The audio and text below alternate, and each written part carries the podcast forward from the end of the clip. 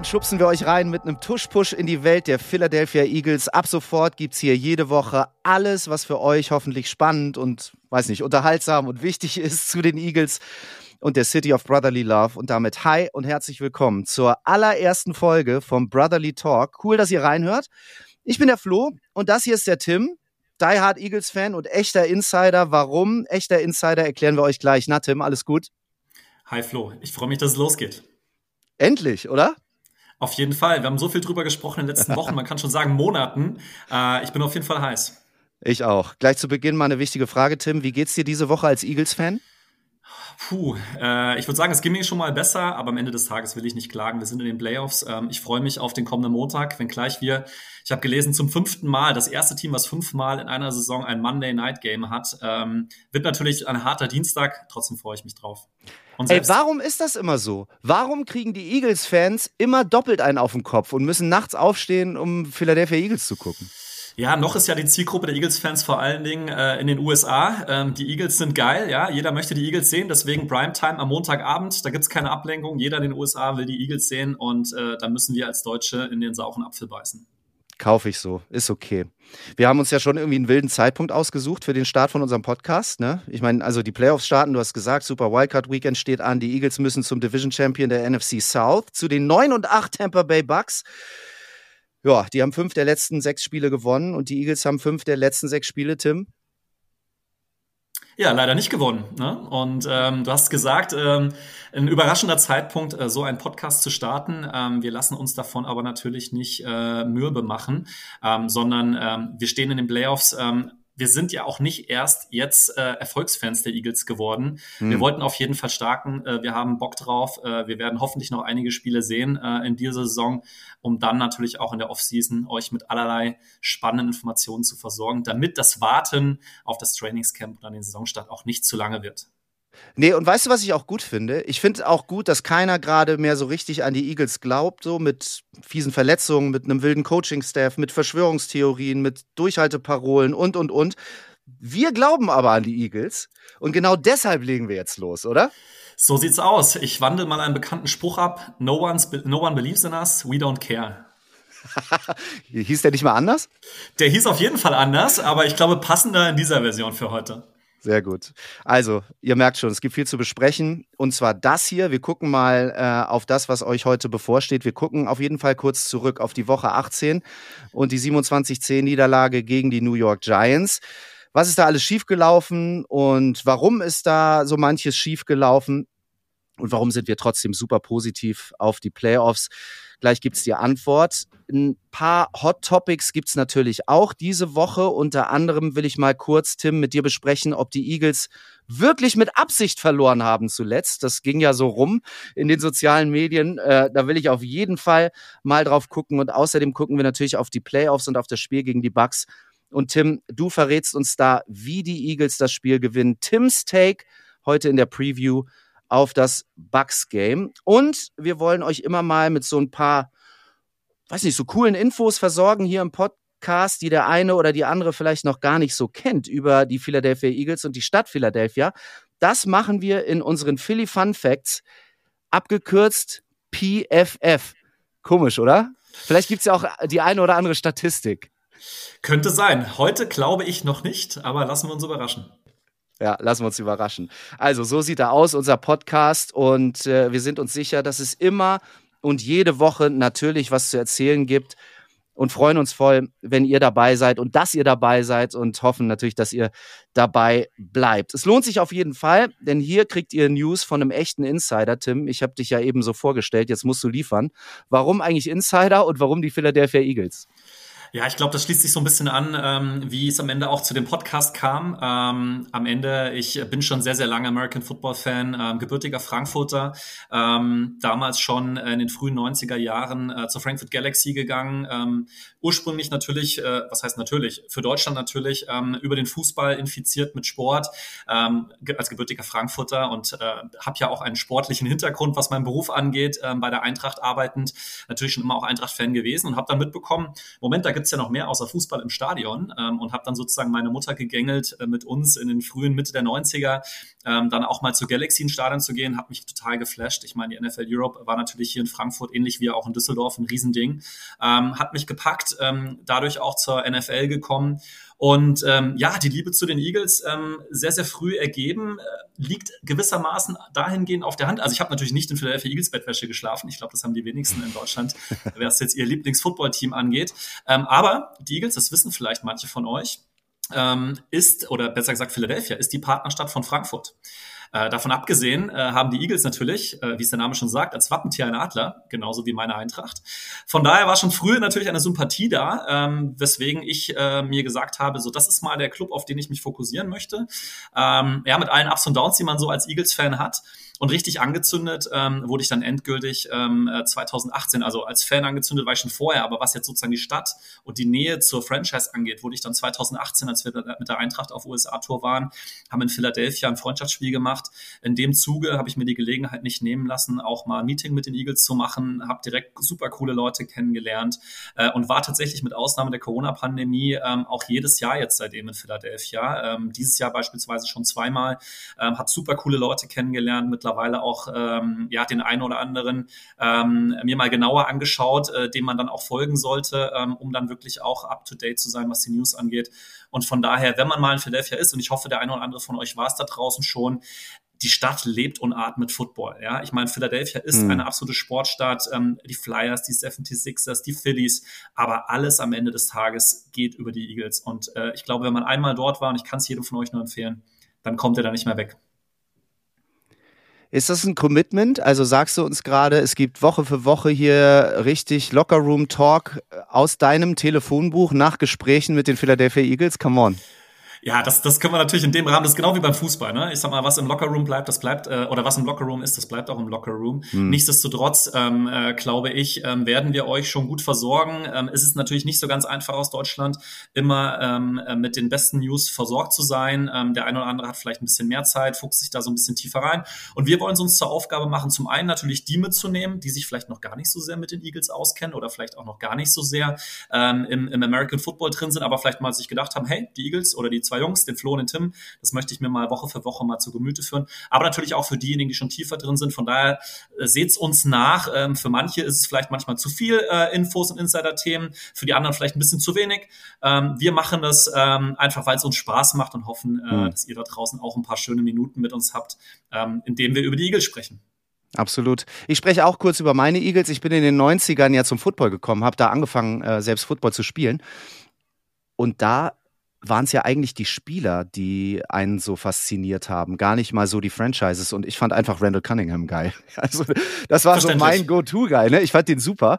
Äh, vor allem deshalb, weil er ja das Spiel auch so verändert hat. Ne? Also so als Dual Threat QB und so. Das fand ich total cool, dass der auch mal den Ball und die Beine in die Hand genommen hat und losgelaufen ist. Als Quarterback fand ich total cool, spektakulär und so bin ich zu den Eagles gekommen.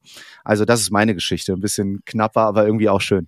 Das heißt, du hattest bei dir im Kinder äh, Kinderzimmer tatsächlich ein Poster von Randall Cunningham äh, hängen oder ging es nicht so weit? Und ich weiß noch nicht mal, wo das herkam. Aber es gab ja so Poster. Ich weiß, wo gab es das denn früher her? Irgendwie aus der Bravo, Bravo Sport, Sport oder meine, sowas? Absolut, ja. 100%. Ja, oder? Ja, ja, absolut. Ja, war ich übrigens neulich drin in der Bravo Sport. Oha, ja, das Bucket ist also ich, einmal in die Bravo. Ja, viel, viel höher geht's, glaube ich, nicht mehr. Weiß ich nicht, aber das war auf jeden Fall sehr, sehr cool. Ja, ja, genau. Also so, ne, da hat man sich einzelne Spieler rausgepickt und damals war es für mich Randall Cunningham und schwupps war ich Fan der Philadelphia Eagles und bin es bis heute mal mehr, mal weniger. Ähm, also immer Fan gewesen, aber ich habe den Sport dann mal mehr, mal weniger verfolgt. Ähm, aber auch jetzt so seit ein paar Jahren wieder tiefer drin, dann auch durch RTL und so. Klar, jetzt zuletzt mit der ersten Saison. Insofern, jetzt bin ich wieder im Thema und jetzt ist der richtige Zeitpunkt für den Brotherly Talk mit dir.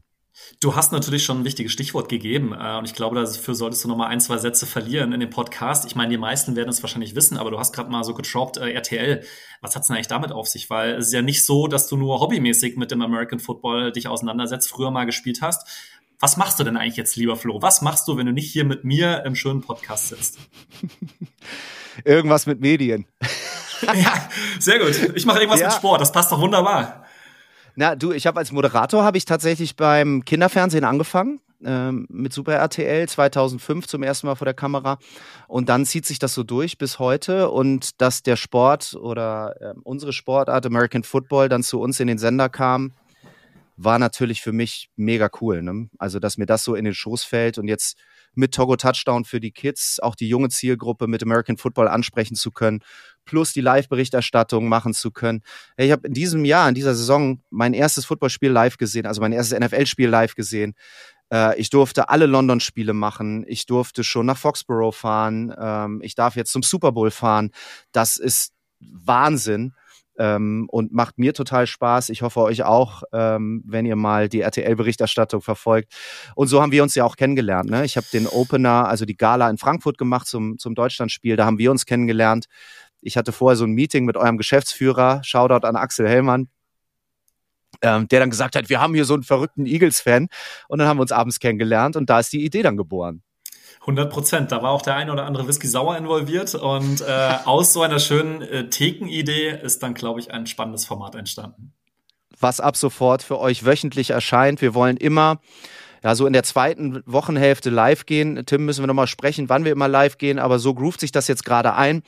Ähm, auch da schon mal Spoiler, es wird ein Instagram ähm, Profil geben. Wir werden irgendwann hoffentlich auch mit einem Videoformat rauskommen, aber jetzt erstmal Schritt für Schritt. Jetzt legen wir erstmal los und dann auch heute und dann würde ich sagen, gehen wir rein in die Hot Topics dieser Woche nach dem Giants-Spiel. Sag doch mal, Tim, man hat das überall so gelesen. Was sagst du zu diesen man kann schon Verschwörungstheorien ähm, sagen. Die Eagles verlieren mit Absicht in den letzten Wochen, einfach um sich voll körperlich und mental auf die Playoffs zu fokussieren. Dallas Goddard, der hat es nach dem Giants-Spiel dann in einem Interview irgendwie auch so gesagt, zumindest könnte man es so rein interpretieren. Der hat nämlich gesagt, na ja, seitdem wir den Playoff-Spot geclincht haben, gucken wir alle nur noch auf die Playoffs. Verlierst du Spiele mit Absicht? Ähm, ich kann es ich kann's mir nicht vorstellen. Ich meine, diese, diese ganzen Thematiken ähm, oder auch die gerade Diskussion, die ja auch in Philadelphia geführt wird, ist die Saison jetzt eigentlich schon vorbei oder nicht mal als Frage formuliert, sondern es ist ja eigentlich schon eine Aussage mittlerweile in Philadelphia. Die Saison ist schon vorbei und am besten sollte man doch äh, die Playoffs abschenken, beziehungsweise sich schon äh, für die Offseason äh, und für die ersten Trainingseinheiten zur neuen Saison. Ich glaube, diese, diese Verzweiflung kann man schon sagen, ähm, die führt dann auch dazu, dass solche Themen hochkommen. Ähm, wir haben ja auch witzigerweise uns in den letzten Wochen immer mal wieder off the record ähm, unterhalten über unsere Eagles. Und ich habe ja ähm, zwei, drei Wochen müsste es her sein. Genau, das war vor dem, vor dem letzten Spiel gegen die Giants zu Hause, ähm, haben wir, haben wir auch uns unterhalten. Und ähm, da sagte ich noch, ähm, Flo, was ich glaube, mit diesem Kader, mit, mit, mit diesem Roster, das du hast, da steckt so viel mehr Potenzial drin. Ich glaube daran, dass wir einfach das Playbook noch nicht geöffnet haben äh, für, die, für die Playoffs, um dann dort wirklich, weil das Potenzial ist da und wir zeigen einfach nichts aktuell davon, ähm, dass einfach noch ein ganzes Kapitel unseres Playbooks zu ist, was jetzt geöffnet wird. Das geht ja auch so ein bisschen, das ist jetzt nicht eine Verschwörungstheorie, das war meine vage Hoffnung, die ich hatte. Ähm, am Ende des Tages, ich kann es mir eigentlich nicht vorstellen. Ähm, die Stimmung ist sehr, sehr negativ. Du hast das Homefield Advantage aus der Hand gegeben, muss man sagen. Ähm, du hast den Division-Sieg ähm, aus der Hand gegeben. Das machst du nicht absichtlich natürlich. Ähm, es ist natürlich eine witzige Geschichte. Ähm, nichtsdestotrotz glaube ich, da, da kommen wir aber später noch drauf zu sprechen, dass es definitiv in der aktuellen Situation ein Vorteil ist, nicht zu Hause zu spielen. Wenngleich es natürlich für die Fans ähm, sehr, sehr schade ist, weil sie vielleicht, wenn es ganz blöd läuft, beispielsweise einen äh, Jason Kelsey nie wieder ähm, äh, bei uns im Stadion sehen werden, wenn er seine Saison ähm, bzw. seine Karriere nach der Saison beenden wird. Und er ist ja wahrscheinlich auch nicht der Einzige. Da gibt es ja noch einen Fletcher Cox ein paar weitere, die wir möglicherweise nie mehr äh, bei uns im Lincoln Financial Field sehen werden. Ähm, aber ähm, long story short, ähm, ich kann es mir nicht vorstellen. Wie siehst du es, Flo? Glaubst du an diese Verschwörungstheorie? Nein, glaube ich keine Sekunde dran. Ich glaube sehr wohl, dass wenn du relativ früh in der Saison einen Playoff-Spot clincht, dass dann schon mental was mit dir passiert. Ich glaube auch, dass man sich dann mental und dann ja auch körperlich, weil immer im Zusammenhang stehen, dass du dich schon irgendwie runterfährst auf eine Art. Aber sobald du auf dem Platz stehst, ich meine, ich habe selber gespielt, also sobald du auf dem Platz stehst, äh, ist das weg. Ne? Und dann lieferst du auch ab und willst auch abliefern. Ich glaube vor allem, und da hast du was Wichtiges angesprochen, dann kannst du auch, bevor du dich ausruhst, vielleicht erstmal die Division clinchen und dich dann ausruhen. Äh, das bringt nämlich den einen oder anderen Vorteil noch nach hinten raus. Den Jason Kelsey Take finde ich total spannend, habe ich noch gar nicht drüber nachgedacht. Aber das kann natürlich, ähm, kann natürlich echt was sein. Also Philadelphia und die Fans sind dafür bekannt, dass schnell mal irgendwelche Theorien an der Oberfläche schwimmen. Ich glaube, diese Gerüchte, diese Theorien können wir schnell wieder unterduckern und äh, im Nichts verschwinden lassen. Das ist BS. Ja, genau. Ähm, ich meine, die, die, die, ich habe es ja schon gesagt, die Stadt lebt und atmet die Eagles. Da wird drüber diskutiert. Du hast natürlich eine unglaublich große Medienlandschaft. Klar sind wir jetzt nicht New York, aber am Ende des Tages ist New York NFL-Football auch nur ein Thema. In Philadelphia ist es alles. Ja, es gibt so viele Medien, die sich tagtäglich nur mit den Eagles auseinandersetzen. Die Fans sind komplett fanatisch. Ich glaube, wir haben alle die Bilder gesehen, äh, November, Dezember, äh, als zum ersten Mal ähm, Eagles-Fans äh, vor dem Novacare-Komplex standen im Trainingszentrum der Eagles. Übrigens äh, war ich schon drin, kann ich auch mal ein paar spannende äh, Geschichten erzählen. Super geile Location. Da stand auch der Fan und hat ähm, oder die Fans und haben diese Schilder hochgehalten: Run the Ball. Ja, das fand, äh, fand damals noch jeder witzig. Ähm, Siriani hat den auch einen Kaffee rausbringen lassen. Ähm, eine Woche später standen dann zwei andere Fans draußen mit Mülltonnen, wo dann Bradbury und Slay drauf stand. Das fand dann schon der eine oder andere nicht mehr so witzig. Ähm, Slay hat dann ja auch direkt mal, das war vielleicht auch ein bisschen zu sehr, sich persönlich anfassen lassend, ähm, äh, direkt mal sein äh, Instagram beziehungsweise X-Profile geändert mit der Mülltonne drauf, hat dann erzählt, wie gut seine Statistiken eigentlich sind. Das ist dann natürlich auch kein gutes Zeichen, aber das sieht man natürlich auch, die Unzufriedenheit auch innerhalb, innerhalb des Rosters ist, ist groß, weil jeder natürlich sieht, wie groß dieses Potenzial ist. Wir haben natürlich wichtige Spieler verloren in der Offseason. Nichtsdestotrotz ist das ganz klar, und das haben wir in der ersten Saisonhälfte gesehen, den Kader, mit dem du einfach den Super Bowl gewinnen kannst. Und ich glaube, deswegen ist auch diese Unzufriedenheit, diese Unruhe gerade so groß. Ähm, und damit muss man jetzt umgehen. Ja, aber das ist, glaube ich, jetzt aktuell der wesentliche Punkt. Und wir haben ein paar kurzfristige Probleme, wir haben auch ein paar langfristige Probleme, aber ich glaube, da kommen wir nachher drauf zu sprechen. Sind die kurzfristigen Probleme auch der Coaching-Staff? Ich frage es natürlich ganz bewusst so, weil wenn du diese Woche Nick Siriani mal ins Gesicht geguckt hast, alter Freund, der sieht richtig durch aus, finde ich. Ich weiß nicht, ob dir das aufgefallen ist in der Pressekonferenz. Der arme Kerl, habe ich so gedacht, als ich ihn gesehen habe. Ähm, hinzu kommt, dass die Presse in Philadelphia natürlich viel schreibt. Äh, Stichwort Sean Desai, da war schon vor dem Giants-Spiel, kam schon raus, ich glaube vom Philly Inquirer, äh, dass äh, Sean Desai wohl nicht mehr zurückkommt in der kommenden Saison. Merkwürdige, merkwürdiger Zeitpunkt auch, weil vor dem Spiel äh, gedroppt. Und ich finde, in dem Zusammenhang sollte man mal sagen, nicht vergessen, mit Desai hat die Eagles Defense immerhin gegen Dak, gegen Mahomes, gegen Josh Allen und gegen Mike McDaniel gewonnen. Und mhm. jetzt haben wir den Salat, ne? Also irgendwie eine komische Situation. Jetzt kommt noch dieses Wink Martindale-Ding bei den Giants der ja auch ein Charakter zu sein scheint. Also, wie siehst du die Situation im Coaching-Staff gerade?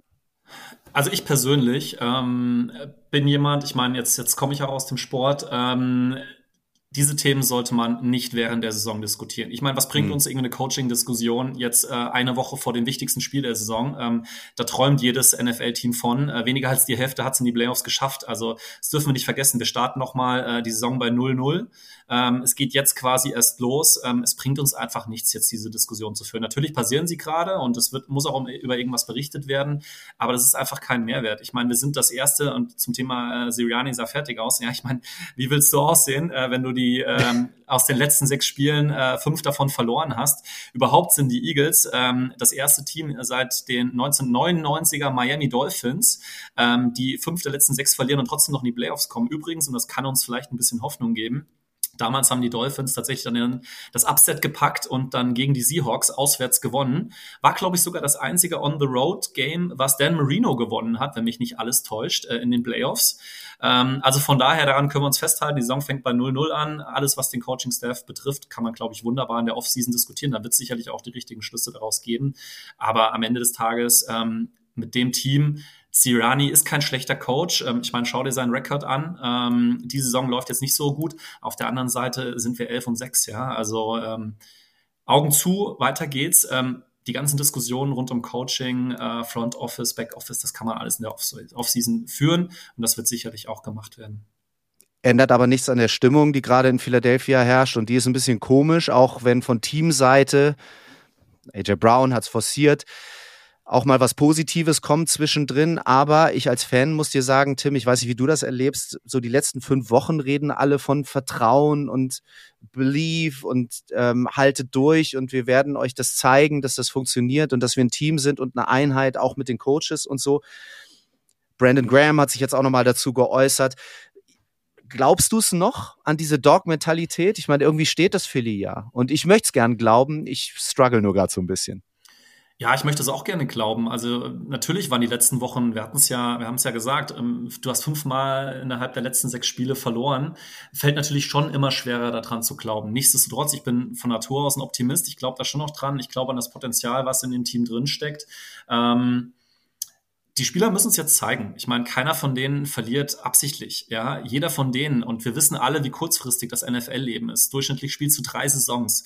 Jeder von denen, ähm, die jetzt vielleicht nicht in der ersten Reihe stehen, ja, wie in Crahan, der gefühlt schon irgendwie seit 100 Jahren bei den Eagles ist, oder wie in AJ Brown, der sicherlich auch noch viele Jahre in der NFL verbringen wird, oder in Jalen Hurts und wie sie alle heißen. Da gibt es auch noch eine ganze Reihe von weiteren Spielern du wirst als NFL-Spieler nicht so oft die Chance bekommen, Playoffs zu spielen. Und jetzt hast du auch, und da kommen wir später noch drauf zu sprechen, mit Sicherheit keinen unschlagbaren Gegner dort vor der Brust.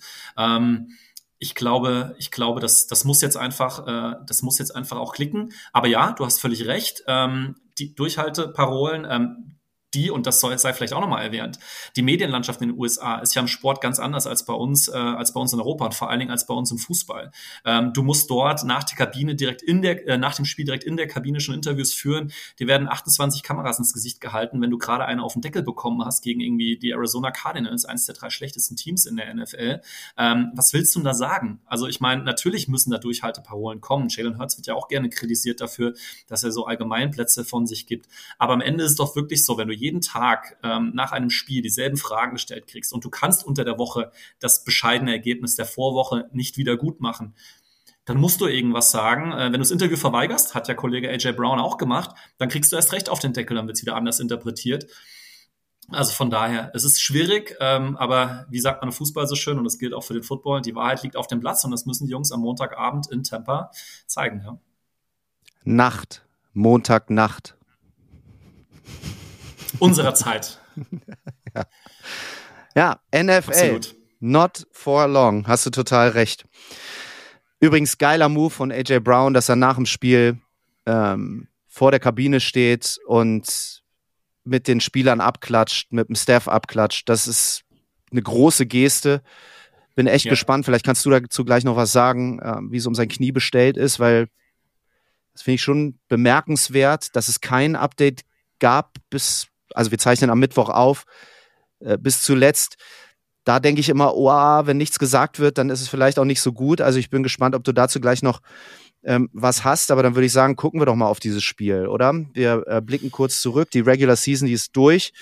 Und äh, für die Eagles nicht so schön zu Ende gegangen, haben wir gerade gesagt. 27-10 verloren ähm, gegen die Giants. Und viele Fans sagen, Tim, du hast es angesprochen, das war's. Die Saison ist vorbei. Das Spiel gegen die Bucks in der Wildcard Round geht verloren, one and done und tschüss, das wird nix. Wir sagen, das wird sehr wohl was und gucken mal, was in dem Giants-Spiel ähm, so schief gelaufen ist.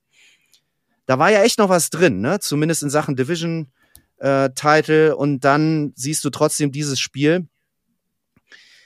Wie war für dich so die Ausgangssituation? Mit welcher Hoffnung bist du reingegangen in das Spiel gegen die Giants?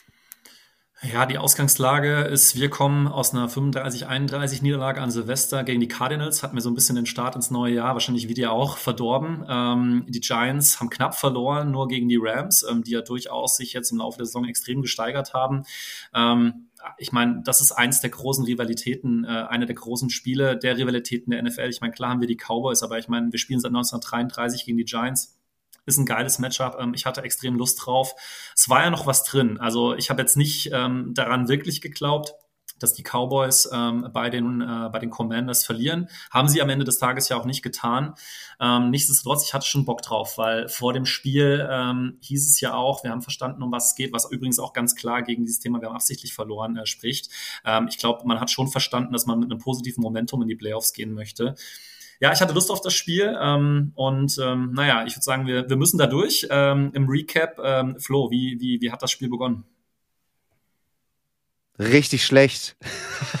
also wir können direkt über dieses erste Play sprechen und falls ihr es nicht gesehen habt, schaut euch das nochmal an, weil da siehst du so viel. Ne? Das sagt eine Menge aus über die Eagles Defense, heiß diskutiert dieser Tage und nicht nur dieser Tage, sondern im Grunde in den letzten Wochen. Sagt viel aus über das Defensive Play Calling, auch von Matt Patricia. Ähm, es sieht so aus, dass die Giants an der 25 starten, aus der Shotgun, die Eagles spielen defensiv eine Cover 2. Äh, ihr kennt das vielleicht, die aus dem Football kommen, wissen, was das ist. Warum spielst du eine Cover 2, Tim? Erstmal, um der Offense so das sichere, kurze Passing-Game zu nehmen. So, Hassan Reddick droppt innerhalb dieser Cover 2 in die Coverage. Ich wiederhole es nochmal. Hassan Reddick droppt in die Coverage. Übrigens ein Spieler, der im Pass Rush, ich glaube, vier aufeinanderfolgende Saisons immer mehr als zehn Sacks hat im Pass Rush, den lässt du in die Coverage droppen. Das hast du übrigens auch schon gegen die Cardinals gemacht. Äh, kann mal jemand an dieser Stelle Matt Patricia anrufen, weil ich raff's nicht, ehrlicherweise. Äh, vielleicht aber auch zu oberflächlich betrachtet. Aber, aber sehen wir tatsächlich auch erst seit dem Wechsel, ne? Ähm, sehen wir auch Patricia. seit dem Wechsel erst. Du hast total recht, ne? So, also dahinter ist für mich schon mal ein großes Fragezeichen. So, dann kommt der Snap. Ich wiederhole nochmal, Cover 2, Reddicks Aufgabe, guck auf den Quarterback, blitze nicht. Tyrod Taylor macht ein paar Schritte nach vorne. Das triggert Hassan Reddick. Hassan Reddick blitzt. Damit ist äh, Darius Slayton frei in der Mitte, First Down. Und das, diese, ähm, diese Art des Play-Callings, diese Fehler, die gemacht werden, weil Hassan Reddick darf niemals nach vorne gehen, sondern muss seine Coverage halten, hat sich so für mich durchs Spiel gezogen. Mhm. Übrigens zwei oder drei Plays spä äh, später ähm, siehst du einen Pass Rush wieder von Hassan Reddick und der stoppt Saquon Barkley im Backfield so geht's dann eben auch. Also so ist das losgegangen und das fand ich schon mal einigermaßen bemerkenswert und nicht so schön. Da merkst du, durch das neue Def Defensive Play Calling müssen sich die Spieler erst darauf einstellen. Da herrscht jetzt eine andere Art der Ansprache und du hast vielleicht auch nicht genug Raps als Hassan Reddick, um das zu verinnerlichen in Woche 16, 17, 18, you name it. Das ist ein Zeitraum, der möglicherweise einfach zu kurz ist. Und so ist das Spiel gestartet. Nicht besonders schön, fand ich. Nein, auf keinen Fall. Ähm, da hast du komplett recht. Ähm, vielleicht ein positiver Take aus dem ersten Drive ähm, der Giants, was mir dann gut gefallen hat, als wir dann die Giants runtergenommen haben mit der Offense, beziehungsweise mit unserer Defense, die Offense der Giants runtergenommen haben, war Eli Ricks ne, mit einer guten Coverage beim, beim dritten und lang. Das ist jemand, glaube ich persönlich, äh, in dem wir in den nächsten Jahren noch Freude haben werden an Eli Ricks. Ähm, der gefällt mir wirklich ganz gut. Es gibt nicht viel Positives in unserer Defense ähm, aktuell zu erwähnen, aber Eli Ricks, muss ich sagen, das ist schon einer der Lichtblicke. Und es gibt ein bisschen was Positives aus der Offense zu berichten. Zumindest habe ich das in der ersten Halbzeit so erlebt, in Teilen auch noch in der zweiten. Kenneth Gainwell hat den mhm. Ball ganz ordentlich bewegt. 7 für 62, 8,9 Yards im Schnitt. Das sah ganz okay aus, oder? Äh, absolut, ähm, das habe ich mir auch notiert. Was mir aufgefallen ist, und das war noch ähm, vor, der, vor der zweiten Halbzeit, wo dann ja eigentlich wirklich dann kein Starter mehr auf dem Platz war. Ähm, warum das so war, da kommen wir gleich noch drauf zu sprechen. Es war nicht unbedingt wegen dem Schonen, sondern eigentlich, weil das Spiel schon vorbei war. Ähm, ist, äh, dass dann auch relativ früh dann Gainville gar nicht mehr äh, gelaufen hat. Ne? Ähm, wir hatten dann Rashad Penny, der dann plötzlich ähm, endlich mal dann auch, was heißt endlich, äh, der dann auch mal zum Zuge kam. Ob das jetzt endlich oder gut ist, das sei mal dahingestellt.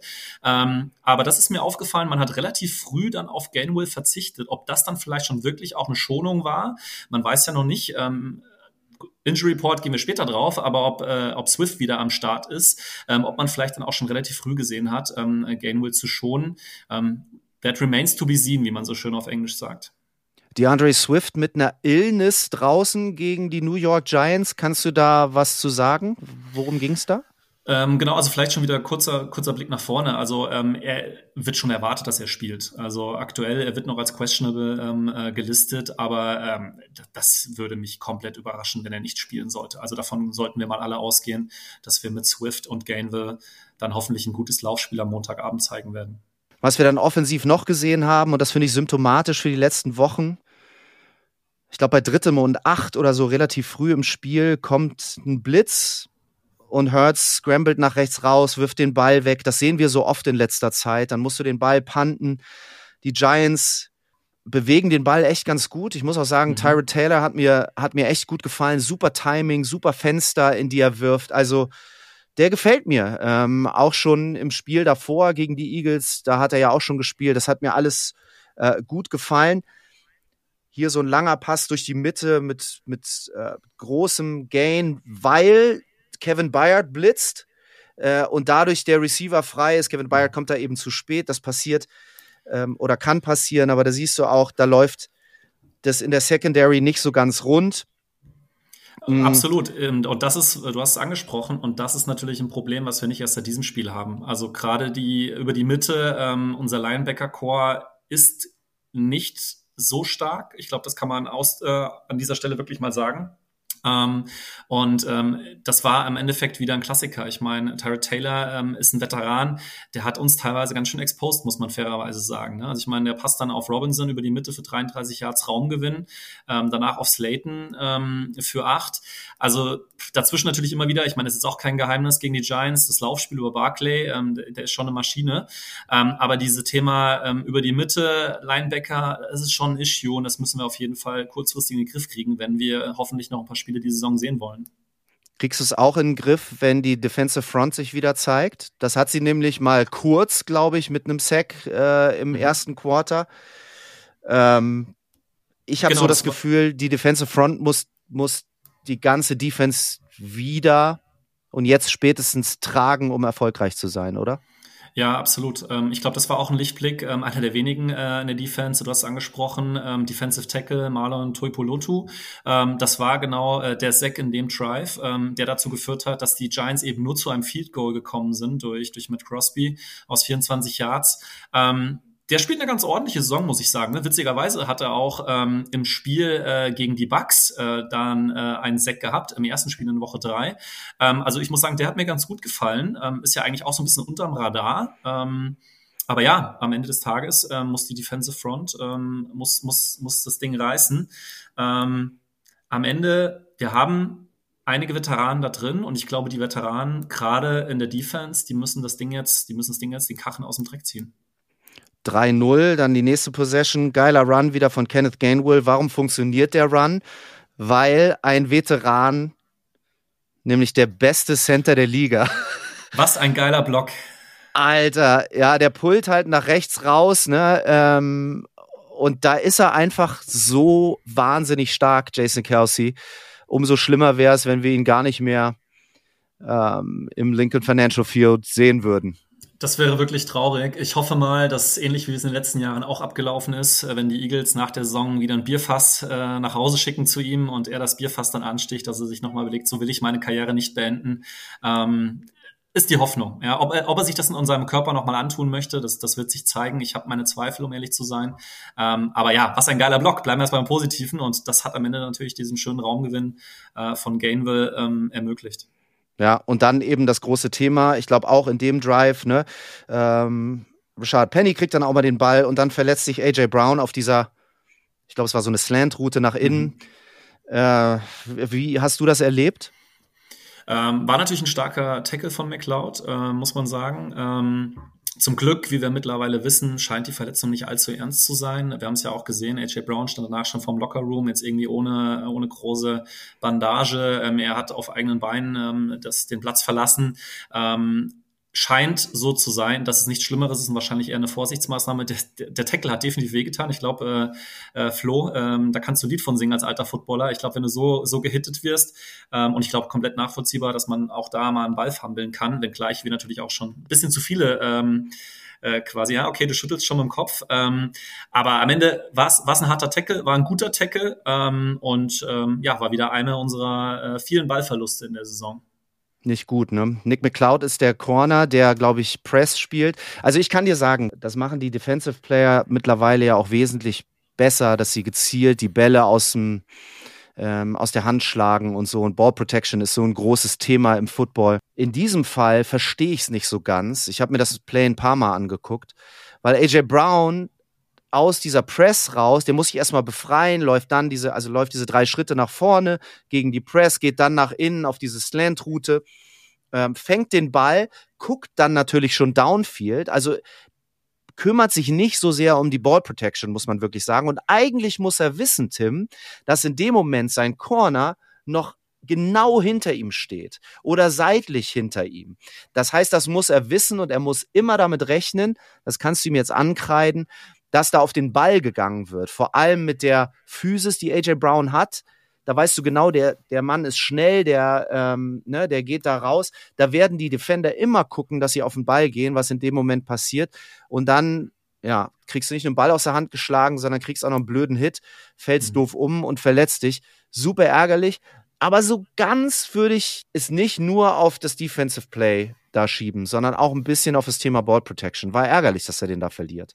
100 Prozent. Äh, ich sag mal, das einzige Gute ist, dass aus äh, diesem Ballverlust ähm, nichts rausgekommen ist. Ähm, mhm. Wir haben dann ja gesehen, Tyrod Taylor äh, musste kurz behandelt werden, war erstmal raus. Ähm, De Vito äh, war kurzzeitig im Einsatz. Ohne Erfolg kann man zum Glück sagen. Das war noch der Zeitpunkt, wo ich dachte, nein, wir kriegen das schon irgendwie hin. Es ist ein bisschen, es ist ein bisschen stotternd, es ist ein bisschen mühsam.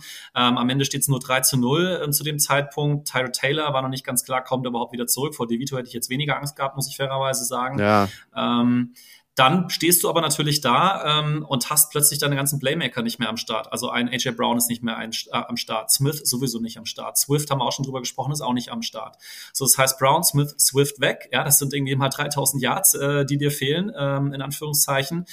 Was ich dann gesehen habe, ähm, hat mir nicht gefallen. Ähm, da wurde ein bisschen nur drüber gesprochen, hat mich ein bisschen gewundert. Gut, am Ende muss man sagen, äh, war natürlich die News, dass wir es wieder verkackt haben, äh, natürlich die bestimmende. Aber ähm, ich weiß nicht, ob du drauf geachtet hast. Ähm, bei diesem Brotherly Shove ähm, für, für den dritten und kurz ähm, gab es ja eine Flagge weil ähm, ein, äh, ein Defense-Spieler, ich weiß gar nicht, wer es gerade gewesen ist von den Giants, ja oben drüber gesprungen ist, um dann äh, Hurts zu blocken. Das war schon eine harte Aktion. Ne? Also ähm, damit riskierst du natürlich ganz klar eine Verletzung ähm, von Hurts. Ähm, und da, und jetzt will nicht sagen, dass es Verschwörungstheorie ist, sondern die Giants haben ja in diversen Interviews in den letzten Wochen auch gesagt, wenn die gegen uns diesen Brotherly Shove machen, das haben sie vor dem ersten Spiel gesagt, äh, in Philadelphia, ja, dann springen wir eigentlich drüber äh, und dann kassiert er halt mal ähm, und dann macht das nicht mehr. Also es war ja sozusagen mit Ansage schon diese Aktion. Ähm, ich meine, zum Glück auf Holz klopfend ist da, hört's nichts passiert. Dem ist bei einer anderen Geschichte was passiert, da kommen wir auch noch drauf zu sprechen. Aber das fand ich schon hart. Ähm, ist ein bisschen untergegangen. Ähm, es wurde zum Teil diskutiert, aber das kann natürlich mal böse in die Hose gehen ähm, und fand ich schon grenzwertig, muss ich sagen. Werden wir auf jeden Fall mindestens eine Folge voll machen beim Brotherly Talk zum Thema Tush Push, Brotherly Shove, you name it. Soll das weiter Teil des Playbooks sein in der NFL, ja oder nein? Also da kann man ja stundenlang drüber reden, sollten wir sicherlich tun. Die Verletzung von Jalen Hurts, die dann passiert, ist echt ärgerlich und das sah am Anfang total böse aus. Du hast den Finger ja auch gesehen wahrscheinlich. Mhm. Äh, Gibt es da schon Neuigkeiten? Was muss der machen? Ich habe gelesen, es gibt wohl nichts Knöchernes zumindest, sondern ja. nur ein ausgekugelter Mittelfinger an der rechten Hand, also an der Wurfhand. Damit kann man spielen, aber wahrscheinlich unter Schmerzen, oder? Ja, genau. Also die, der X-Ray, also sprich, äh, das Röntgen hat gezeigt, dass eben keine Fraktur ist in seinem Finger. Ähm, also von daher aktuell ist er gelistet als Day-to-Day. Ähm, man kann davon ausgehen, Hertz wird spielen. Also ich glaube, wenn der Finger jetzt gebrochen worden wäre, das wäre sicherlich fatal gewesen. Ich meine, jeder von euch, der schon mal einen Football geworfen hat, ähm, ich meine, ich habe jetzt nicht gespielt wie du, Flo, aber ich habe auch schon mal Football geworfen der Mittelfinger, der es ja de facto war, ist jetzt nicht ganz so unwichtig äh, für einen Quarterback im Wurf. Ähm, von daher wird ihm das wird ihm das nicht helfen. Ich würde es mal so rumformulieren. Ähm, aber er wird sicherlich spielen, da bin ich mir sicher. Aber ja, das sah richtig eklig aus.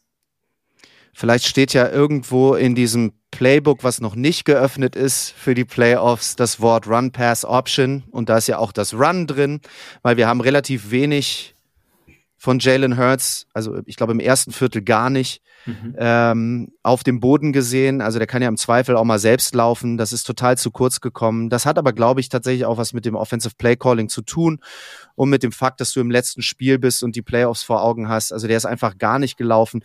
Aber so RPO ist zum Beispiel eine Sache, die ich total vermisse im äh, Offensive Play Calling sollte dringend mal wieder passieren. Dann lass uns mal kurz weiter gucken. Also Saquon läuft dann den Ball rein, 10-0. Nächster Drive wieder keine Antwort auf den Blitz bei Philadelphia. Hurts wird gesackt. Du musst punten, dann langer Drive von den Giants. Dieses Option Play auf Saquon mit diesem Pitch äh, zurück. Äh, 17-0. Dann wieder ein Linebacker-Blitz von, ich glaube, Okereke in der Situation. Und da habe ich mich geärgert, weil Rashad Penny muss da den Blitz aufnehmen, also den Blitz den Verteidiger blocken, so ein Pickup mhm. machen. Und das macht er überhaupt nicht gut. Und äh, Jalen Hurts wird wieder gesackt und du musst wieder panten. Das ist echt ein Thema gewesen, meiner Meinung nach, hier im Spiel. So, und dann laufen die Giants wieder den Ball runter. Pass auf Slayton in einer Busted Coverage, Touchdown 24-0. Und dann wird es zum Ende der ersten Halbzeit irgendwie nochmal wild, oder? Äh, ja, genau. Ich muss sagen, ich hatte ja, ich habe das Spiel mir live angeschaut. Ich hatte natürlich einen gewissen Zeitvorteil. Ich war äh, bis gestern, das sieht man äh, auch noch bei mir, äh, in Japan. Deswegen, ähm, die Augenringe sind tief konnte das Spiel entsprechend mir live zum Frühstück anschauen. Ähm, 6.25 Uhr Ortszeit in, in Tokio war das Spiel. War sehr, sehr angenehm, muss ich sagen. Äh, deutlich entspannter, als hätte ich mir das Spiel in Deutschland live angeschaut. Und ähm, als natürlich optimistischer Mensch ähm, hatte ich beim Stand von 10 zu 0 noch Hoffnung weil ich einfach nicht sehen konnte, dass wir uns dann so abschlachten lassen, wie es am Ende des Tages passiert ist. Mhm. Bei Stand von 10 zu 0 haben ja die Commanders sogar geführt gegen Dallas. Und da dachte ich, okay, Moment mal, ja, jetzt, äh, wir werden ja hoffentlich nicht gegen die Giants verlieren und vielleicht passiert wirklich die Überraschung, weil die Cowboys sind auch dafür bekannt, es gerne mal in den Sand zu setzen. Ähm, und da hatte ich wirklich noch ein bisschen Hoffnung. Ähm, diese Hoffnung hat nicht lange gehalten, ähm, weil du hast schon gesagt, ähm, es, es lief nicht gut. Äh, Slayton macht den Touchdown dann zu 24 zu 0.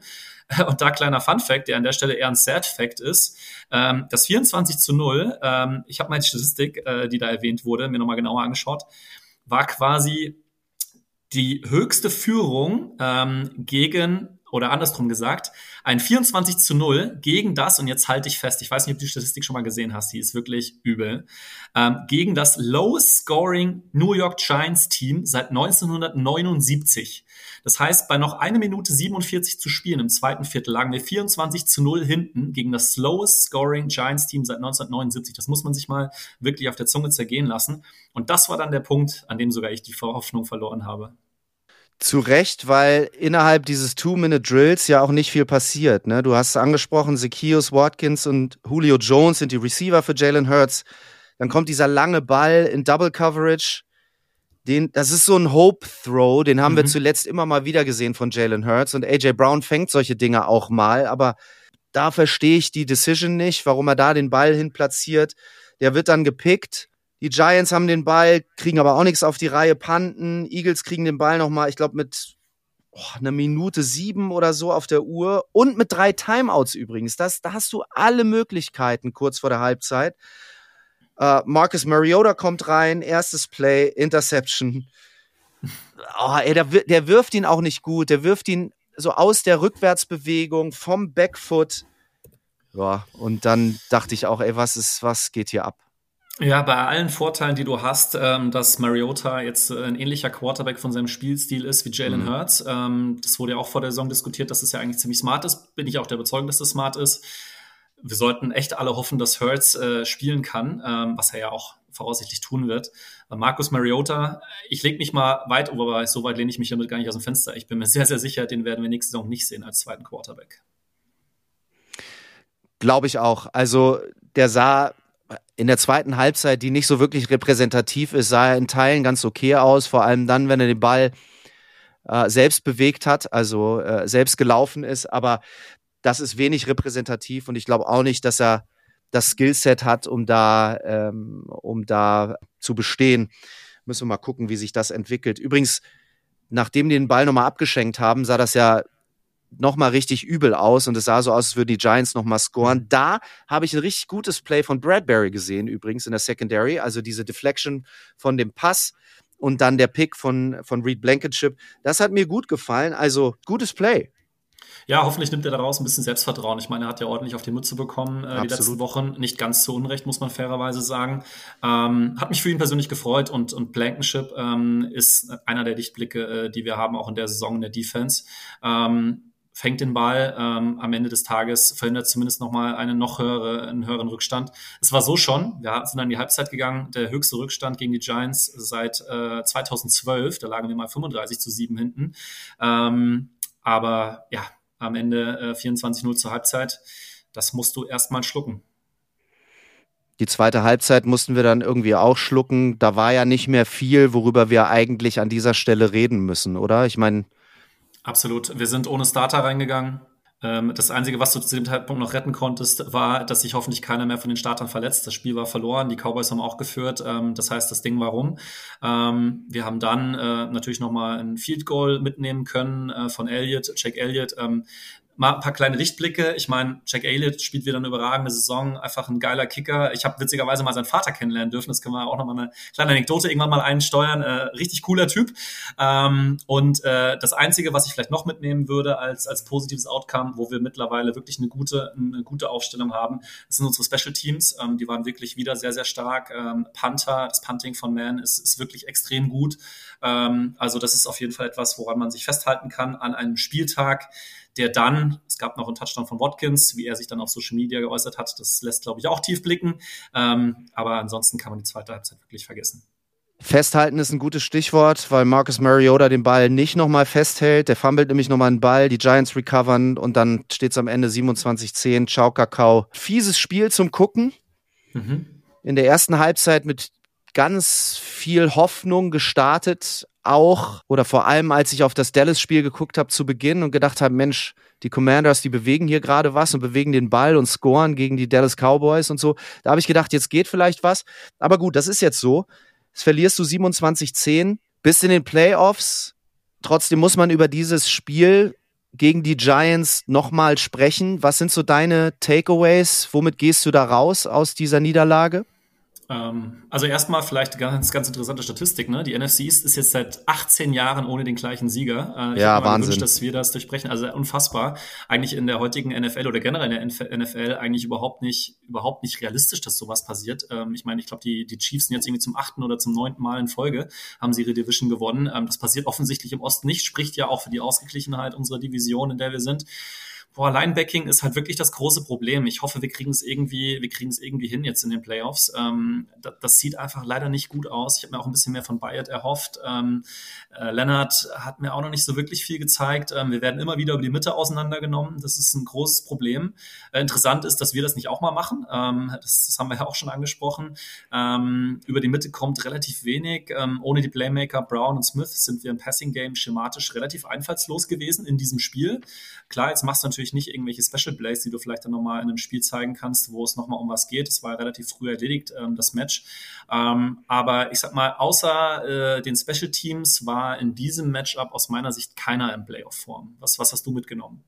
Mm, alles, was du sagst, also gerade die Secondary muss sich steigern, sonst wird das nichts. Und ich hoffe, hoffe, hoffe, dass wir eine Antwort auf blitzende Defenses haben, um Jalen Hurts ein bisschen Zeit zu geben, den Receiver ein bisschen Zeit zu geben, dass sich die Passrouten entwickeln, äh, dass du diese Underneath-Routen bedienen kannst. Und ich möchte Run-Pass-Option sehen, offensiv. Bin sehr gespannt, wie das funktioniert und ob das in der Kürze der Zeit oder was in der Kürze der Zeit umsetzbar ist. Aber da sind so ein paar Schnitt äh, oder ein paar, paar Dinge, die man dringend anpacken muss äh, für das Spiel am Montag. Wir gucken ja gleich nochmal drauf, was so was wir erwarten und wie wir es vielleicht dann auch hinkriegen können oder die Eagles das hinkriegen können, dieses Spiel dann zu gewinnen und die Wildcard-Runde zu überstehen. Jetzt reden wir aber erstmal kurz ähm, über Philadelphia und nicht mehr über die Tampa Bay Buccaneers und nicht über die New York Giants.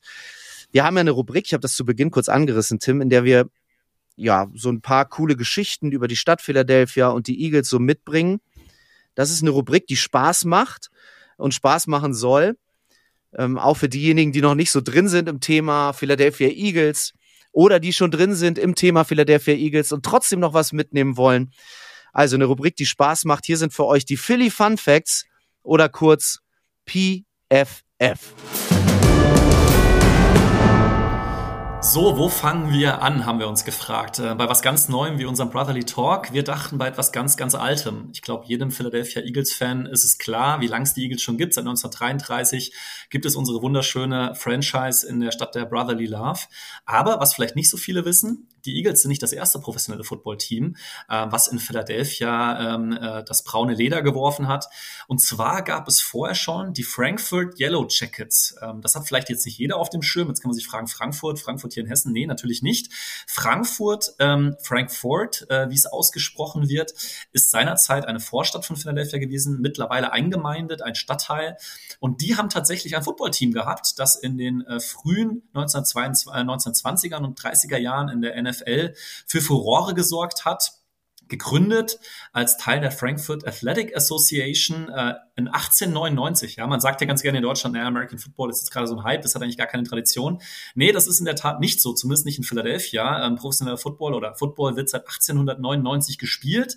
Die Frankfurt Yellow Jackets sind dann auch der NFL beigetreten und haben tatsächlich 1924 ähm, auch die, die Meisterschaft errungen. Ja, also ähm, nee, Entschuldigung, 1926 war es. 1924 sind sie beigetreten der NFL. Damals war das noch die American Professional Football Association und der größte Erfolg tatsächlich dann 1926 ähm, mit dem Gewinn der Meisterschaft.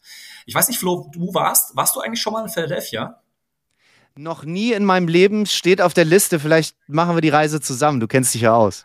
Äh, sehr, sehr gerne. Und wenn du mal äh, ohne mich oder auch mit mir dich nach Philadelphia verschlägt oder auch für euch da draußen, dann fahrt tatsächlich mal nach Frankfurt ähm, in Richtung Fishtown. Das liegt so ein bisschen im Nordosten von, äh, von Philly. Dort gibt es tatsächlich die Frankfurt Avenue und in der Frankfurt Avenue ist mein absolut Lieblings-Barbecue-Laden, nämlich, haltet euch fest, und das ist wirklich der Originalname dieses Restaurants, die fette Sau. Ja, also man glaubt es kaum. es, es gibt tatsächlich ein Restaurant in Philadelphia, in Frankfurt, das nennt sich Fette Sau, hat die besten Sparrows der Welt, aus meiner persönlichen Wahrnehmung zumindest. Lohnt sich auf jeden Fall. Also das vielleicht mal, wer die Geschichte der Frankfurt Yellow Jackets auch in Frankfurt erkunden will, der kommt, sollte mal an der Fetten Sau vorbeischauen. Überragende Sparrows, das nur als kleine Randgeschichte. Ähm, wie erwähnt, die Frankfurt Yellow Jackets haben die NFL dann 1926 dann auch ähm, äh, erfolgreich beenden können mit der Meisterschaft. Hat dann aber, und das muss man fairerweise sagen, war das sozusagen das letzte große Highlight. Ähm, es kam die, die Great Depression, äh, ganz, ganz schwere Wirtschaftslage in den USA. Auch die Frankfurt Yellow Jackets hatten dazu knabbern. Es ging ihnen finanziell schlechter und schlechter.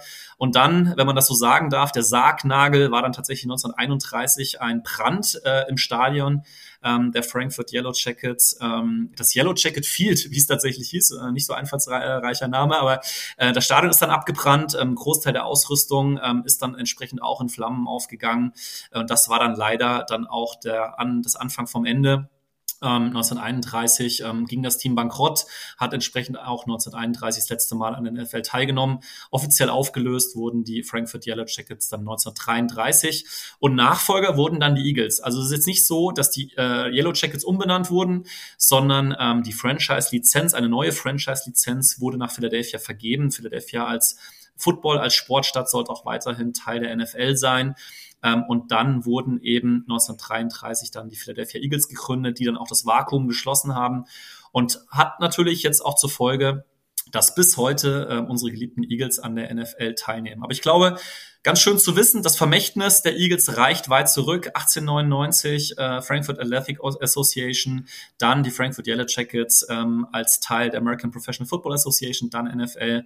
Ähm, und ich glaube, eine ganz, ganz schöne Geschichte und auch was ganz, ganz Spannendes, was vielleicht jeder von euch noch oder nicht jeder von euch schon mal gehört hat. So schließt sich der Kreis mit den Frankfurt Yellow Jackets. Du warst sehr gut vorbereitet, Tim. Gut Vielen gemacht. Äh, Props an dich. Und wer aufmerksam zugehört hat, hat auch gemerkt, dass sich in diesem Namen Frankfurt Yellow Jackets zumindest mal das Wort Yellow versteckt. Tim, verrat uns bitte noch, welche Farben hatten denn die Jerseys der Frankfurt Yellow Jackets? Äh, ich habe es mir tatsächlich nicht angeschaut. Alles andere, als dass sie blau und gelb sind, hätte mich jetzt überrascht. Weil echt glaub, so, so hellblau-gelb. Ja, ziemlich hässlich. Also, ja. warum auch immer. Zum Glück sind wir mittlerweile auf Midnight Green. Ich glaube, das passt deutlich besser. Finden wir ganz gut, ne? Ja, auf jeden Fall. Also, wenn ihr euch in die Geschichte der Philadelphia Eagles und entsprechend der Frankfurt Yellow Jackets verliebt habt, hier noch ein kleiner Take aus dem Jahr 1926 von mir. Ich will euch ein paar Teams vorlesen, gegen die die Yellow Jackets, das war das Meisterschaftsjahr, da gespielt haben. Übrigens 14, 1 und 2. Es gab zwei Unentschieden, Tim. Ich glaube sogar ein 0-0 in der Saison. Also mega cool. Also da spielten dann noch so Teams wie, Achtung, die Chicago Bears, okay. Dann die Pottsville Maroons, die Kansas City Cowboys, die Green Bay Packers, die LA Buccaneers, die New York Giants, die, boah, weiß ich gar nicht, wie man das ausspricht, Duluth Eskimos, Buffalo Rangers, Chicago Cardinals, Providence Steamroller, Detroit Panthers, Hartford Blues, Brooklyn Lions, Milwaukee Badgers, Akron Indians, Dayton Triangles, Racing Tornadoes, Columbus Tigers, Kenton Bulldogs, Hammond Pros und Louisville Colonels. Jetzt haben wir es. Auch mal cool, oder? Sensationelle Namen. Also ich glaube, die Steamrollers, äh, schade, dass wir sie heute nicht mehr in der NFL haben. Irgendwie schade, ja. Also 14, 1 und 2 im Jahr 1926 für die Frankfurt Yellow Jackets. Gute Saison. Glückwunsch nochmal zum Titel. Das war unser PFF für den Moment. Das hat Spaß gemacht. Tim, dann wagen wir den Blick nach vorne auf die erste Playoff-Runde bitte bleibt alle wach oder schlaft vor, wobei das geht nicht. Ne? Wir wollen in der Nacht natürlich das Spiel gegen die Tampa Bay Buccaneers sehen. Was erwartest du von diesem Spiel, Tim? Also ich erwarte äh, ganz klar einen Sieg von uns. Ähm, äh, alles andere wäre natürlich äh, das Saisonende. Ähm, die 11 und 6 Eagles treten also an in der Wildcard Round bei den 9 und 8 äh, Buccaneers. Ähm, wir sind tatsächlich trotz allem äh, Favorit bei den Buchmachern ähm, aktuell in Las Vegas. Ähm, minus 2,5 Punkte. Das heißt, ähm, wenn ihr sozusagen ähm, auf die Eagles wetten wollt, dann müsst ihr mit diesem kleinen Handicap ähm, zurechtkommen. ich sehe es, wie gesagt, als Vorteil, dass wir jetzt aktuell nicht zu Hause spielen, sondern bei den Bucks. sicherlich, was den Druck angeht, deutlich besser, als wenn wir beim ersten Three and Out wieder, wie, wie du sie ganz gerne nennst, die Boo-Birds äh, erleben würden. Ich glaube, aktuell hilft uns das vielleicht ein bisschen, dann auswärts antreten zu können. Ähm, ich habe mir tatsächlich, äh, leider muss ich sagen, äh, auch in Japan, das Spiel nochmal der Bucks gegen die Panthers zu Gemüte geführt. Alter Schwede, das war harte Kost. Ne? Also wenn du es gegen das schlechteste Team äh, der Liga, die Panthers, nicht hinbekommst, einen Touchdown zu erzielen. Ähm, Drei Field Goals, ne? Ja, genau, drei Field Goals. Ich meine, mhm. ähm, die haben einen guten Kicker äh, mit Chase McLaughlin, ähm, das definitiv. Aber bei den Waffen, auch die die Bucks haben, dann nur ein 9 zu 0 ähm, gegen die Panthers, wo du ja ganz klar sagen musst, das ist auch ein Must-Win-Game für die Bucks gewesen. Ähm, weil der Division-Titel, der war nicht sicher. Und dass du es dann sozusagen nur mit einem 9 zu 0 hinbekommst, ähm, ähm, sollte uns zumindest mal keine Kopfschmerzen bereiten. Also wir haben wahrscheinlich mit den leichtesten Gegner, wenn man das so sagen darf, ähm, in der Divisional Round, äh, beziehungsweise in der Wildcard Round, Divisional Round sind wir noch nicht. Ähm, umgekehrt werden das natürlich wahrscheinlich auch die Bucks-Fans sagen ähm, äh, über die Eagles in der aktuellen Verfassung. Ähm, nichtsdestotrotz, ähm, es ist Win or Go Home. Ähm, die Bucks haben nicht geglänzt. Ähm, wenn man sich die Saison der Tampa Bay Buccaneers mal anschaut, hatten sie genau zwei starke Siege in dieser Saison. Das war einmal, als sie in Green Bay gewonnen haben und dann zu Hause gegen die Jaguars. Verloren haben sie gegen die Lions, gegen die Eagles, gegen die Bills, gegen die 49ers und insgesamt mit einem Point Differential von 47 Punkten, also relativ deutlich. Das heißt also, gegen die Top-Teams sahen sie jetzt nicht so wirklich gut aus.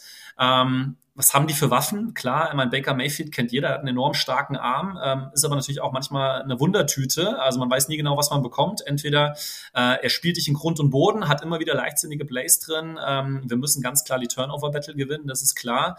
Du hast natürlich äh, mit Mike Evans äh, einen überragenden, äh, überragenden Wide Receiver, ähm, den ich auch ähm, ja, beängstigend in Anführungszeichen finde oder was ganz klar eine Waffe ist bei den Bucks, ist Rashad White, ne, als Dual Threat Running Back, der sowohl im Lauf als auch im Passspiel Spiel ähm, seine Stärken hat. Ähm, das, ist, äh, das ist sicherlich etwas, was die Offense angeht. In der Defense ähm, haben sie wahrscheinlich, ist meine persönliche Meinung, eins der besten Linebacker-Duos mit, mit Devin White, also der für mich ganz klar einer der besten Linebacker der Liga ist, äh, der NFL. Äh, die 45, ähm, dann hast du noch Antoine Winfield, der ein überragendes Play gemacht hat. Also das war ähm, das Play des Tages, als er den, ähm, äh, den Touchdown von, von DJ Shark war es, glaube ich, verhindert hat. Also Unfassbares Play. Auf jeden Fall. Da haben sie zwei richtig geile Linebacker. Ähm, aber am Ende muss man, wie gesagt, sagen, 9 zu 8 South, ähm, NFC South Champion zum dritten Mal in Folge übrigens. Also dort ist es nicht so wie in der NFC East, ähm, dass wir jedes Mal einen anderen Sieger mhm. haben. Ähm, aber das war nicht pretty, äh, was die Bucks da gemacht haben gegen die Panthers. Ähm, und äh, man muss sagen, das Spiel kannst du gewinnen, Spiel musst du gewinnen. Wenn wir uns mal die Statistiken nochmal anschauen. Aktuell, overall, sind wir ähm, bei den Team Grades ähm, Offense Sechster, Defense 13. Special Teams Fünfter. Bei den Bucks sieht so aus. Die Bucks sind 21. was die Offense angeht. Defense 24. Special Teams 28. Das heißt, daran siehst du schon, äh, mit irgendwie muss man auch mal überlegen, ne? Ich meine, die sind die Playoffs eingezogen, sind Offense 21, Defense 24 und Special Teams 28. Wie haben sie das denn eigentlich hinbekommen, in die Playoffs zu kommen? Nun mal, ich würde sagen, die NFC South ist sicherlich die schwächste Division ähm, der, der NFL diese Saison gewesen.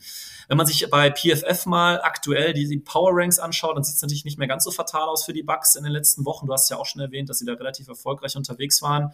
Ähm, Power Rank overall sind wir aktuell immer noch siebter immerhin. Die Bucks 16. Defense, das ist bei uns deutlich bergab gegangen im Power Ranking, sind wir nur noch 13. Die Bucks 17. Äh, in der Offense sind wir sechster und die Bucks 19. Also man sieht, und das ist auch der Grund wahrscheinlich, warum die Buchmacher uns hier als Favorit sehen, also aus meiner Sicht liegt der Schlüssel zum Sieg gegen die Bucks darin, dass wir unser Problem mit der Offense ähm, mit dem fehlenden Plan gegen den Blitz in den Griff kriegen müssen. Wenn man sich mal die Statistiken anschaut, ähm, wie Hertz gegen den Blitz aussieht, ähm, sieht das nicht gut aus. Ähm, er hat eine 60,5% Completion Rate, ähm, insgesamt 1300 Yards geworfen, sechs Touchdowns, aber acht Interceptions ähm, gegen den Blitz. Wir haben dafür on top auf die acht Interceptions nochmal drei gedroppte Interceptions. Das heißt also, hätte nicht viel gefehlt, er hätte elf Interceptions gegen den Blitz. Ähm, insgesamt nur ein 74er Rating ähm, und damit 28. unter den Quarterbacks in der NFL. Das ist ganz klar unser großes Problem, der aktuell zumindest fehlende Plan gegen den Blitz. Jetzt haben wir natürlich noch mal ein Thema und auch eine Herausforderung. Ich sag mal nicht ein Problem, sondern positiv gesehen eine Herausforderung. Die Bucks Defense, die blitzt am dritthäufigsten in der NFL. Und das heißt, wenn wir in dieser Woche, und das, wenn wir das wissen, dann wissen das selbstverständlich natürlich auch die Defensive Coaches, beziehungsweise die Offensive Coaches, äh, Defensive Coaches natürlich der Bucks und ähm, die Offensive Coaches von uns. Du musst einfach einen Plan entwickeln, wie du das hinkriegst gegen das Team, was am dritthäufigsten blitzt. Das haben die Giants ja auch gezeigt äh, im letzten Spiel gegen uns. Sie waren damit ziemlich erfolgreich und ähm, das ist sicherlich kein Playoff-Teams, die Giants, und die waren damit schon sehr erfolgreich. Das musst du in den Griff kriegen. Wir müssen das fixen, wenn das was werden soll.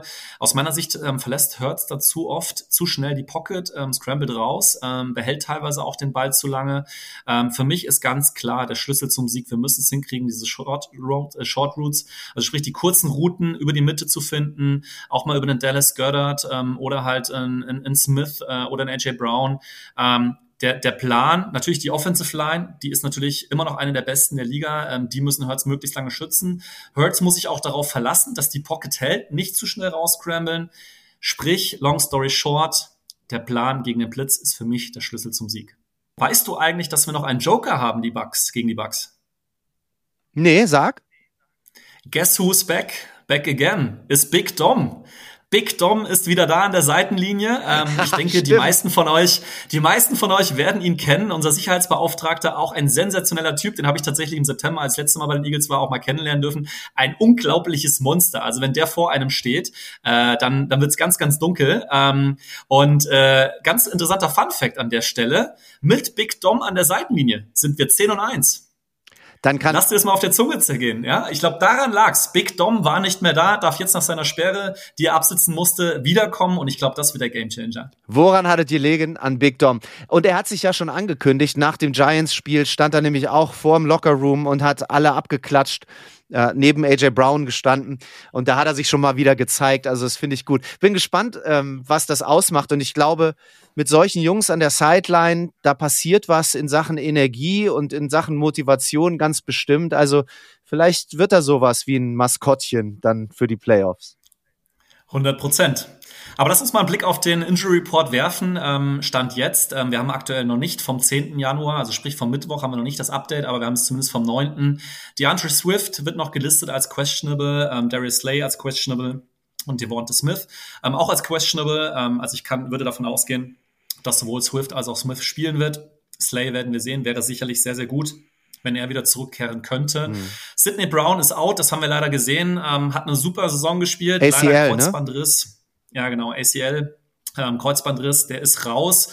Hoffentlich einigermaßen ähm, äh, guter Heilungsverlauf, dass er dann zum Trainingscamp wieder da sein kann. Wie gesagt, hat eine gute Saison gespielt. Hurts questionable, ähm, aber wir haben es schon gesagt, ähm, X-Ray, also sprich Röntgen, Bilder sahen gut aus, ist keine Fraktur im Finger, ähm, wird spielen können. AJ Brown haben wir auch schon gesehen, ist weder auf Krücken noch mit anderen Hilfsmitteln unterwegs, ähm, wird sicherlich auch spielen. Ähm, und äh, Cam Jürgens, äh, Cam Jürgens, ähm, auch noch als questionable hier ähm, gelistet, ähm, aber äh, sollte hoffentlich auch dann antreten können. Das heißt, so wie wir uns das hier angucken, ich sag mal bis auf Slay, ähm, der sicherlich ähm, vielleicht noch auf der Kippe steht, ähm, sollten unsere Playmaker, und da wird sicherlich in der medizinischen Abteilung der Eagles auch alles dafür getan werden, sollten wir hoffentlich auch mit einem vollständigen oder einigermaßen vollständigen Roster, zumindest was die Starter betrifft, dann bei den Bucks aufschlagen. Da sind wir gespannt, was passiert und werden nächste Woche natürlich mit euch teilen, wie wir es erlebt haben ähm, und wie das Spiel gelaufen ist. Das war sie, die erste Folge vom Brotherly Talk. Tim, wie war es für dich? Hat mir unglaublich Spaß gemacht. Ich hoffe, euch da draußen auch. Äh, wenn ihr Ideen, Anregungen habt, kontaktiert uns. Ähm, wir werden auf jeden Fall auch noch diese Saison mit euch zusammen äh, verbringen und dann natürlich auch in regelmäßigen Abständen in der Offseason. Aber Flo, das hoffen wir doch, die Offseason, die fängt für die Eagles noch lange nicht an. Noch lange nicht, da bin ich mir total sicher. Wir freuen uns auf euer Feedback, werden demnächst auch mit dem Insta Profil da mal an den Start gehen von Brotherly Talk. Also wir halten euch da auf dem Laufenden, das auf jeden Fall. Dann sagen wir Danke. Cool, dass ihr dabei wart in der ersten Folge von Brotherly Talk. Das hat total Spaß gemacht und wir hoffen, dass ihr auch beim nächsten Mal wieder dabei seid. Dann sprechen wir natürlich über diese Wildcard Round in den NFL Playoffs und über vieles mehr. Ab sofort dann jede Woche. Bis dahin schreibt uns gerne auch über unsere Instagram-Profile, wenn ihr Feedback habt oder was wissen wollt oder Vorschläge habt, vielleicht fürs nächste PFF hier bei uns im Podcast. Da gibt es bestimmt eine Menge Themen. Danke, Tim, und danke euch. Wir sagen Ciao und Go Birds. Bis bald.